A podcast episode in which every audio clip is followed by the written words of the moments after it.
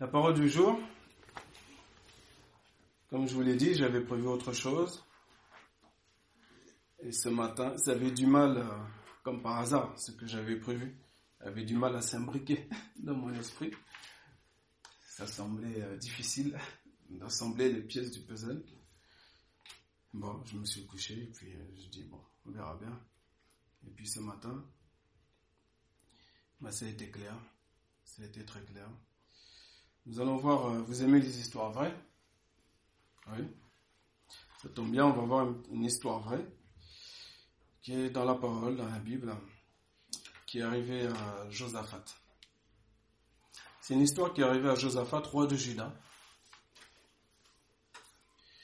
Ce roi de Juda, là, il s'est allié, avant de faire la lecture, ce sera dans 2 Chroniques, chapitre 20. Et pendant que vous trouvez la page, je, vous annonce le contexte. Auparavant, Josaphat s'est allié par mariage avec Akab. Et pour ceux qui connaissent le roi d'Israël, vous savez que Akab, c'était pas le plus fameux. Bon, il s'est allié avec lui par mariage. Et puis Akab euh, a décidé un jour de l'inviter et de faire un festin pour ensuite le persuader de faire la guerre à Ramoth de Galad contre les Syriens.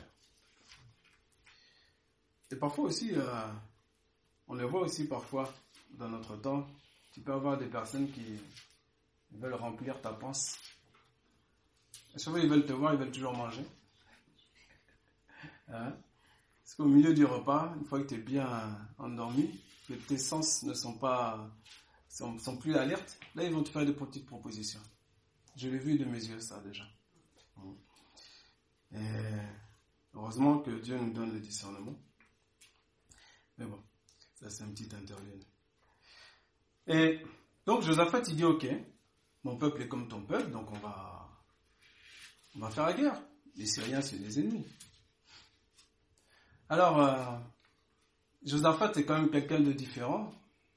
Donc il va dire, il va quand même demander à Cab s'il euh, n'y a pas des hommes de Dieu à qui on peut consulter quand même l'éternel avant d'aller faire la guerre. Donc il use de prudence quand même. C'est bien. Donc on met devant lui 400 hommes. Il dit prophète. Et ce prophète-là, il dit, bah monte. Et l'éternel sera avec toi, il va livrer les Syriens dans ta main. Et puis Josaphat, il dit, il doit bien rester un homme devant c'est 400 personnes qui se sont accordées. il doit bien rester quelqu'un. Dit oui, oui, il reste quelqu'un, il, reste un gars, il s'appelle Michel. Mais lui là, il me plaît pas là parce qu'il dit toujours du mal contre moi. Il prophétise toujours du mal et non du bien. Bizarre, hein Avant de poursuivre, tiens. Comment se fait-il que Michel prophétise toujours du mal contre Akab? N'est-il pas écrit? Je connais les projets que j'ai fondés pour toi, des projets de paix et non de malheur. Tiens, il se trouve donc qu'Akab n'est pas dans cette parole-là. Il peut l'être. Dieu ne fait pas de favoritisme. Mais comment ça se fait qu'il a un prophète de Dieu qui le prophétise toujours du mal? Vous l'avez compris, parce qu'Akab ne suit pas Dieu.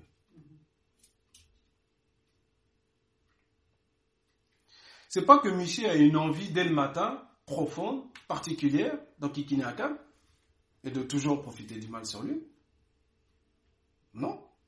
Mais si Akab se comportait bien, si Akab suivait l'éternel, bah, certainement, il y aurait des projets de paix et non de malheur.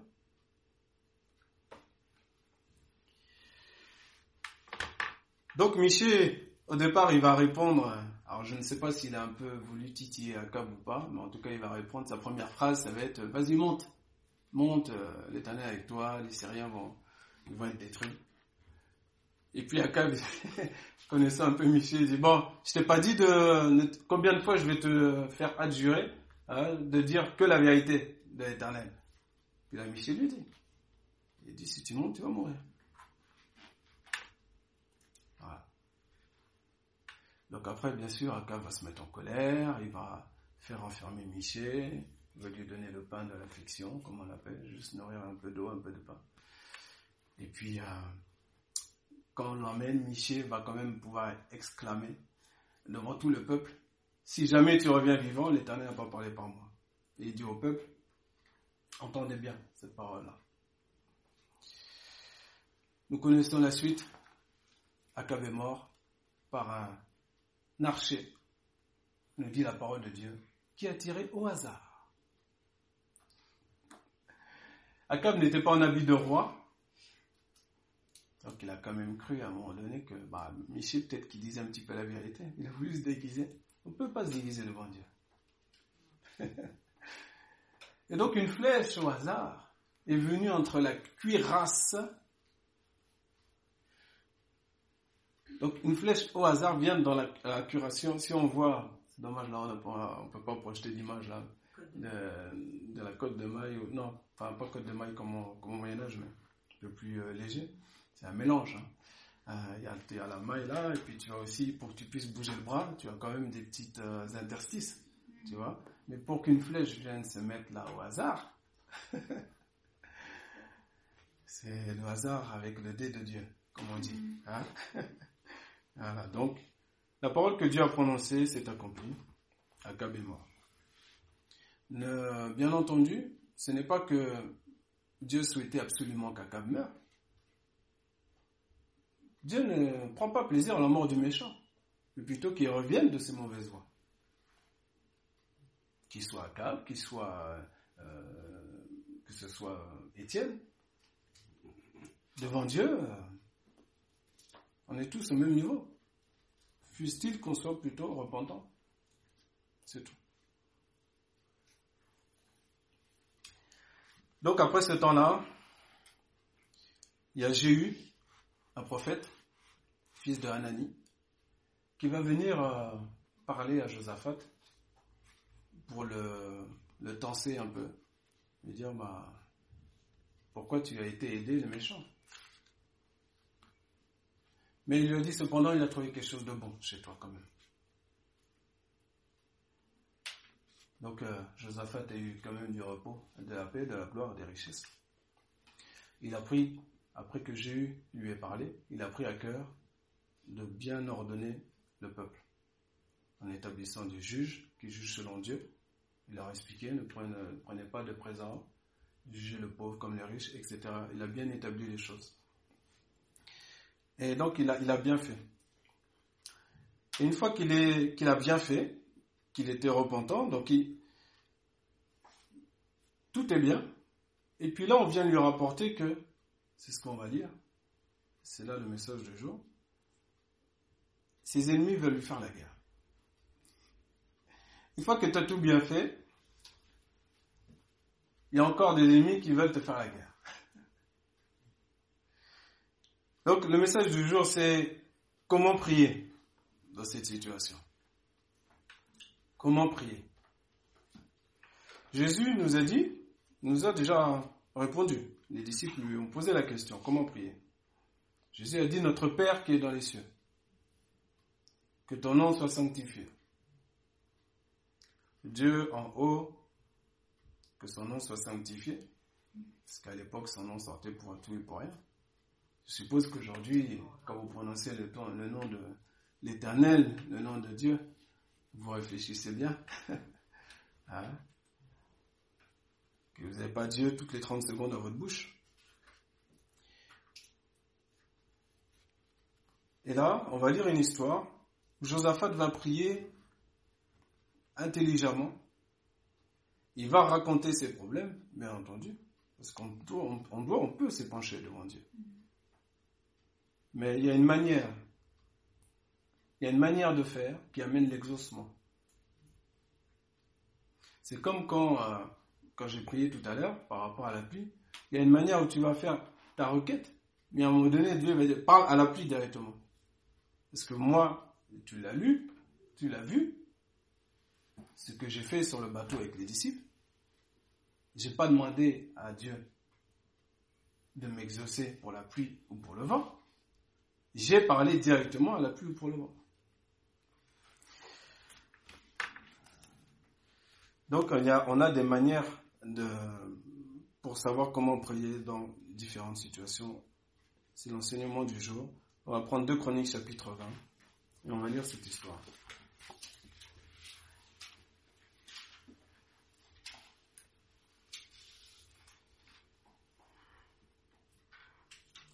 Si vous avez besoin de lumière, de la lumière, c'est bon?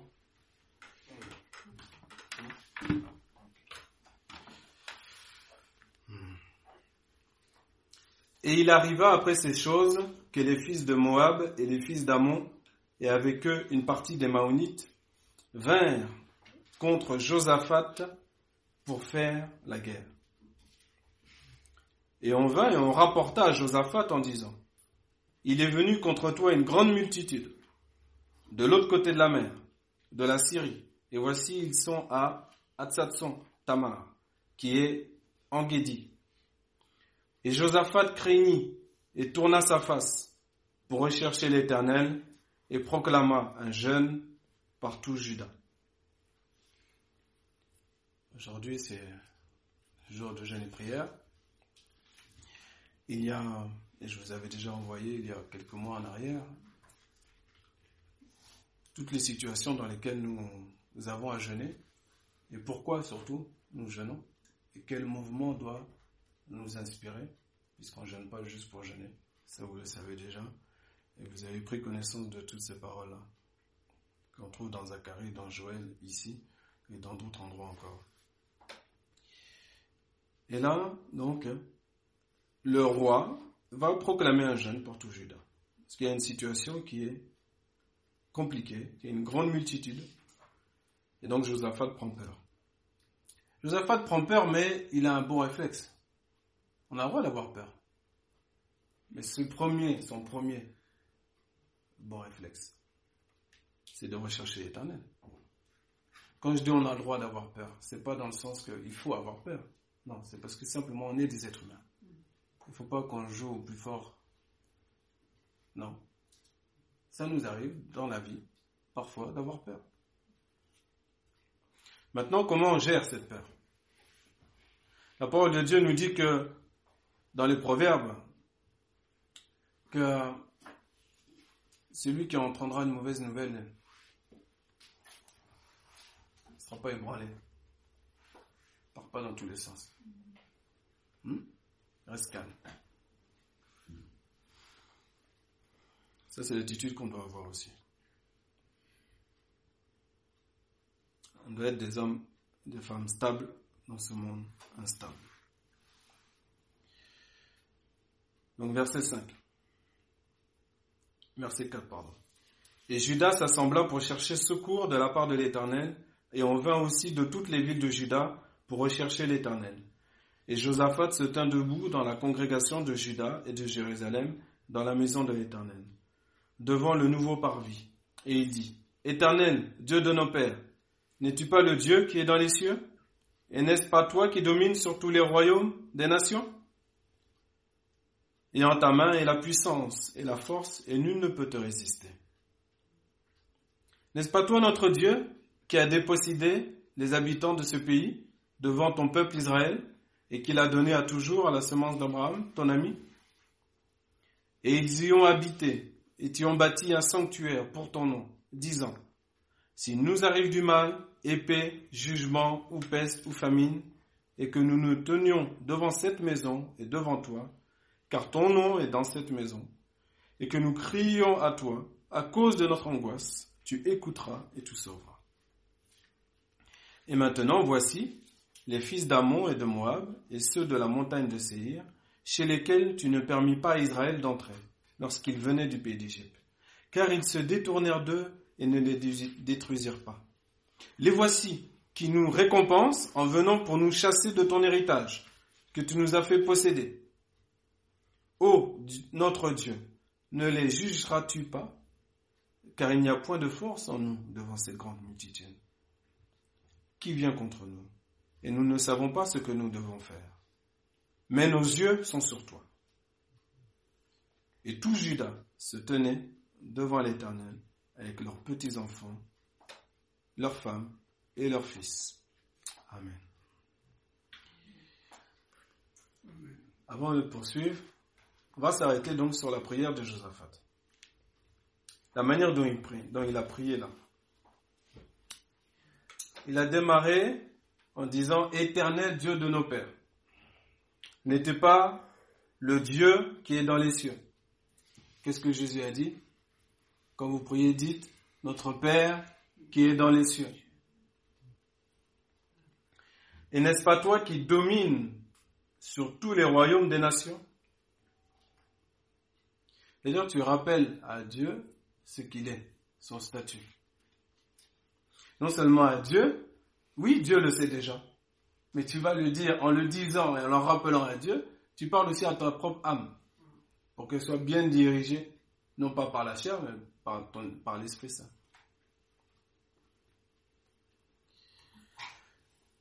Et n'est-ce pas toi qui domines donc sur tous les royaumes des nations? Et en ta main est la puissance et la force, et nul ne peut te résister. Ensuite, il rappelle à Dieu ce qu'il a déjà fait. Donc on rappelle à Dieu, on compte tous les bienfaits de Dieu dans nos vies, on rappelle à Dieu, il y a une situation. On rappelle à Dieu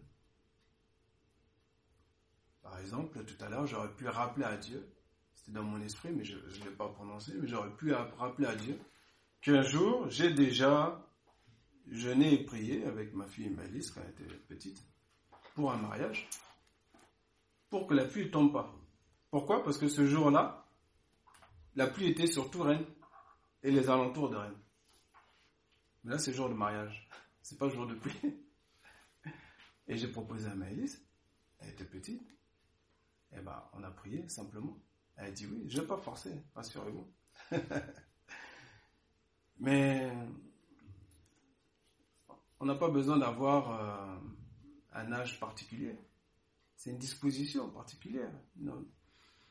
Eh ben, pendant le mariage, j'ai pas eu une goutte de pluie qui est tombée. Et ça, c'est gloire à Dieu. Mais j'aurais pu rappeler, ce que je veux dire, j'aurais pu rappeler cet événement-là à Dieu pour lui dire, Aujourd'hui, ici encore, fais la même chose. Tu es capable. Donc il rappelle à Dieu, n'est-ce pas toi notre Dieu qui a dépossédé les habitants de ce pays devant ton peuple Israël et qui l'a donné à toujours. Il hein?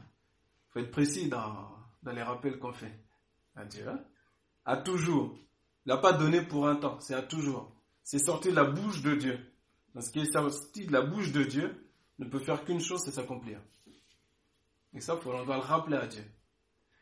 En le rappelant à Dieu, on met en exergue, en pratique notre foi. On montre à Dieu qu'on croit ce qu'il dit. Et c'est la raison pour laquelle il va nous rémunérer. Parce que le juste ne vivra que par la foi. Pas par les inquiétudes, pas par les regards, promenant les regards inquiets, uniquement par la foi. Et on n'a pas de, quoi se glorifier. Il faut juste qu'on se rappelle ces choses-là. Et Dieu prend plaisir à exaucer les prières de ses enfants. Parce qu'à chaque fois, on lui donne une occasion de se glorifier. Et il va pas se priver.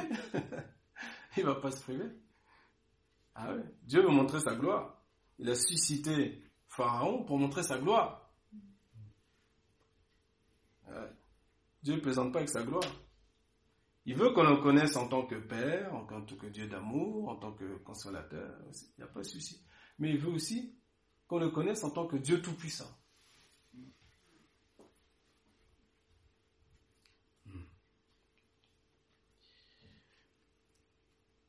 Donc il va rappeler cette promesse-là jusqu'au verset 9. Et c'est seulement à partir du verset 10 qu'il va expliquer, et c'est son droit d'expliquer quand même la situation. Hein. Donc du verset 10 au verset 11, il explique deux versets, hein, juste pour expliquer que là, il y a nos ennemis qui sont à la porte. C'est-à-dire qu'il ne va pas en faire des tonnes non plus. Quand on prie, on ne va pas faire 25 minutes sur tous nos problèmes et 5 minutes sur la gloire de Dieu, sur ce qu'il est. On magnifie Dieu et après, juste une petite phrase, on lui dit voilà, voilà ce qui se passe. Terminé. Il faut inverser les choses. Car c'est pas à force de longueur de parole qu'on va être exaucé. C'est pas en multipliant Comme si Dieu déjà ne voit pas tout, ne sait pas tout. il sait déjà ce qui se passe. Ah. il nous rappelle encore cela aujourd'hui. Magnifie-moi, je te répondrai. Je t'exaucerai. Adore-moi. En m'adorant, c'est ça l'intelligence de Dieu qui est extraordinaire. En l'adorant, en lui rappelant qui il est, etc., tu es en train d'enseigner ton âme. Tu es en train de graver dans ton esprit et dans ton cœur ces paroles. Tu es en train de te fortifier. Dieu ne fait pas les choses, il ne nous dit pas les choses pour rien hein, dans sa parole. Il est très très intelligent. Très intelligent. Donc du 10 au 11, il va exposer qu'il y a des, des ennemis. au verset 12, il va demander à ce que Dieu juge ces ennemis-là, parce qu'ils sont très grands. Et il explique en un mot, pour ce qui le concerne lui, avec tout le peuple, donc le nous. Il y a combien de mots là? Il y a. Il dit dans le verset 12, à l'intérieur du verset 12, car il n'y a point de force en nous devant cette grande multitude qui vient contre nous, et nous nous savons ce que nous devons faire. Et il s'arrête. On a le droit de parler de nous je suis fait, je suis pauvre, je suis ceci, je suis cela, je suis. Oui, et c'est pas, on n'a pas méprisé ça. Ça peut être une situation d'un instant. Je suis toujours triste, je veux pas la joie ou ceci. Ok, ne fais pas d'étonne avec ça. Tu n'auras pas l'exaucement de Dieu. Nous n'aurons pas l'exaucement de Dieu en priant de cette manière-là. Toujours avec la plainte. Ça marche pas. Le juste vivra la foi.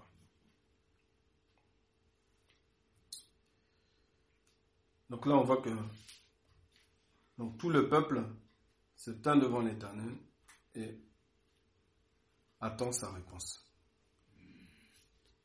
On va reprendre la lecture au verset 14. Et l'Esprit de l'Éternel vint au milieu de la congrégation sur Jacaziel, Josaphat prie, on se retire, on attend la réponse de l'Éternel. Et l'Éternel répond. Fils de Zacharie, fils de Benaya, fils de Jéel, fils de Matania, lévite d'entre les fils d'Azaph. Et il dit, Soyez attentifs, vous tous Judas, et vous habitants de Jérusalem, et toi, roi Josaphat. Ainsi vous dit l'Éternel, ne craignez point et ne soyez point effrayés à cause de cette grande multitude, car cette guerre n'est pas la vôtre, mais celle de Dieu. Demain, descendez contre eux, voici, ils vont monter par la montée de Tzitz, et vous les trouverez au bout de la vallée, devant le désert de Jérusalem. Ce n'est point à vous de combattre en cette affaire. Présentez-vous et tenez-vous là, et voyez la délivrance de l'Éternel qui est avec vous. Ça m'a fait penser à un proverbe qui dit que le cheval est équipé pour le jour de la bataille, mais la délivrance est à l'Éternel.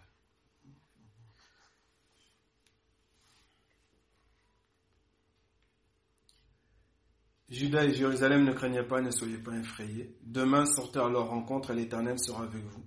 Et Josaphat s'inclina, le visage contre terre, et tout Judas et les habitants de Jérusalem tombèrent sur leur face devant l'Éternel pour adorer l'Éternel. Ne finit pas hein, avec l'adoration. Pour adorer l'Éternel. Mais Josaphat, celui qui a guidé le peuple, avait déjà commencé par cette adoration-là, par cette louange à Dieu en lui rappelant, en lui disant, n'est-ce pas toi? En rappelant qu'il est éternel, qu'il est le Dieu de nos pères. ne parle pas un étranger. Hein. Et il lui rappelle, n'es-tu pas le Dieu qui est dans les cieux, n'est-ce pas toi qui domine sur tous les royaumes des nations, etc., etc. Il magnifie Dieu. Il a adoré. Et ça se termine aussi par l'adoration. Et les Lévites d'entre les fils des Kétatites, verset 19, et d'entre les fils des Corites se levèrent pour louer l'Éternel, le Dieu d'Israël, à grande et haute voix. C'est pas, pas adoration intérieure. Hein. À grande et haute voix. Bien entendu, l'idée, ce n'est pas de, de chanter le plus fort possible, de crier, c'est pas ça. Mais c'est simplement que ce qui est dans nos âmes, ce qui est dans notre cœur, c'est de l'abondance du cœur que la bouche parle.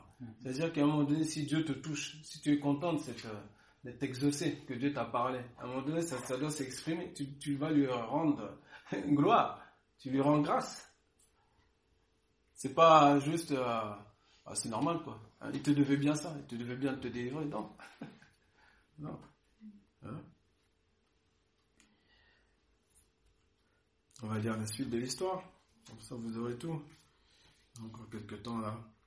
Et ils se levèrent de bonne heure le matin et sortirent, verset 20, et sortirent vers le désert de Tekoa. Et comme ils sortaient, Josaphat se tint là et dit, Écoutez-moi, Judas, et vous, habitants de Jérusalem. Croyez à l'Éternel votre Dieu, et vous serez affermis. Croyez ses prophètes, et vous prospérerez. Croyez ces prophètes, les prophètes de Dieu, et non les prophètes qui veulent simplement euh, leur bien-être à eux et prophétiser que du bien à l'égard d'Akab, par exemple. Hmm. Non, les prophètes de Dieu. Si on doit dire une chose qui doit... On ne souhaite pas blesser personne. Mais ce que Dieu dit, c'est ce qu'on doit dire. Rien d'autre. J'aurais pu rester, après avoir euh, planché sur le sujet, mon sujet, ce matin, j'aurais pu dire à Dieu, bah, j'ai bien travaillé quand même. hein, je vais quand même faire ce sujet-là. Ben non, c'est pas comme ça. Hein? Hmm. Verset 21. Et il tint conseil avec le peuple et il établit des chantres pour l'Éternel et ceux qui louaient dans la sainte magnificence. Tiens, on a parlé d'une guerre, d'une bataille. Et Josaphat, il fait quoi? Il s'occupe des chantres. Oui. Parce que Josaphat, est de Judas. La louange. Et qui montera en premier? Vous vous rappelez cette histoire? Qui doit monter en premier? La louange. Judas. Les chantres.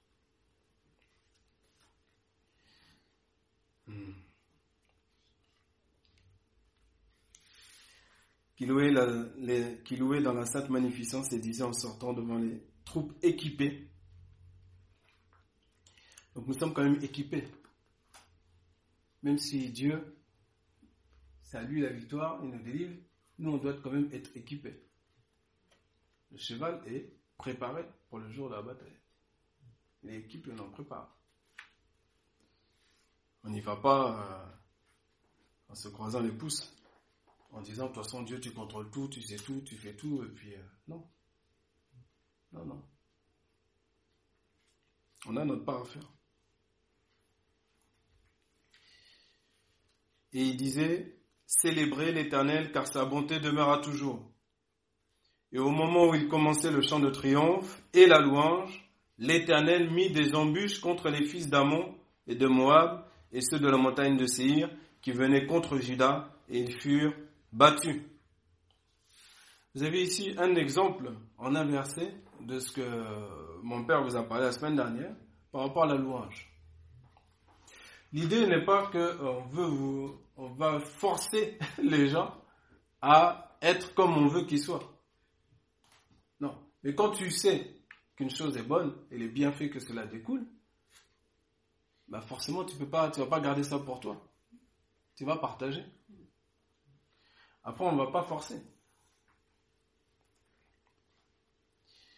Mais il y a des choses que tu ne pourras pas chasser sans passer par la louange. Après, il faut vouloir soi-même sortir de la prison. Et au moment où il commençait le chant de triomphe et la louange, l'Éternel mit des embûches contre les fils d'Amon et de Moab, et ceux de la montagne de Séir qui venaient contre Juda, ils furent battus. Et les fils d'Amon et de Moab se levèrent contre les habitants de la montagne de Séir pour les exterminer et les détruire. Et quand ils en eurent fini avec les habitants de Séhir, ils cédèrent l'un à l'autre à se détruire. Et Judas vint sur un lieu élevé, d'où l'on voyait le désert, et ils regardèrent du côté de la multitude, et voici c'étaient des cadavres étendus par terre, et personne n'était échappé. Tu rends mes pieds semblables comme des biches, tu me tiens sur les lieux élevés. Élevé pour échapper au danger, bien sûr. Mais quand Dieu nous met élevé, on voit bien en bas tout ce que Dieu fait. Et quand on voit tout ce qu'il fait, comment ne pas le louer? Comment ne pas l'adorer? Comment ne pas le servir? Quelqu'un que Jésus n'a jamais rencontré. On peut comprendre que chaque dimanche, il ne loue pas, il n'adore pas. Ça peut se comprendre. Il n'a pas encore euh, été percuté par l'amour du Seigneur. Il n'a pas un témoignage personnel. Quelqu'un qui a rencontré Christ, soit il y a un besoin de renouvellement, mais même ce renouvellement-là, il faut que la personne elle-même le demande à Dieu. Ça peut être dans un lieu secret, ça peut être public. Nous sommes un dans un lien d'amour. On ne promène pas les regards à gauche, à droite. Si je dois exulter de joie, j'exulterai de joie. Si c'est les pleurs, ce sera les pleurs. Peu importe.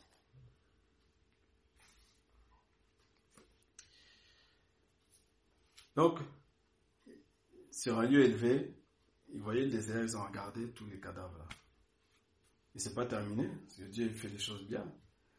Et Josaphat et son peuple, verset 25, vinrent pour piller leur butin, ils trouvèrent parmi eux en abondance des richesses et des cadavres et des objets précieux.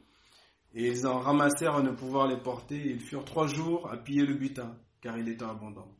Et le quatrième jour, ils s'assemblèrent dans la vallée de Beraka. Beraka signifie en hébreu bénédiction, qui s'est transformé même en Baraka. Soit en arabe, pour euh, ouais, baraka. Hum. Voilà, transformé en baraka. L'expression française, en France, on dit ah, T'avais la baraka. Des fois, il y a mais on ne sait pas ce que ça signifie, l'origine. Ah, moi, j'ai des collègues dans ma formation, ils disent souvent, quand quelque chose arrive enfin ou quoi, tu as Alléluia qui sort tout le temps. Ils ne savent pas de quoi ils parlent, mais tu as toujours Alléluia.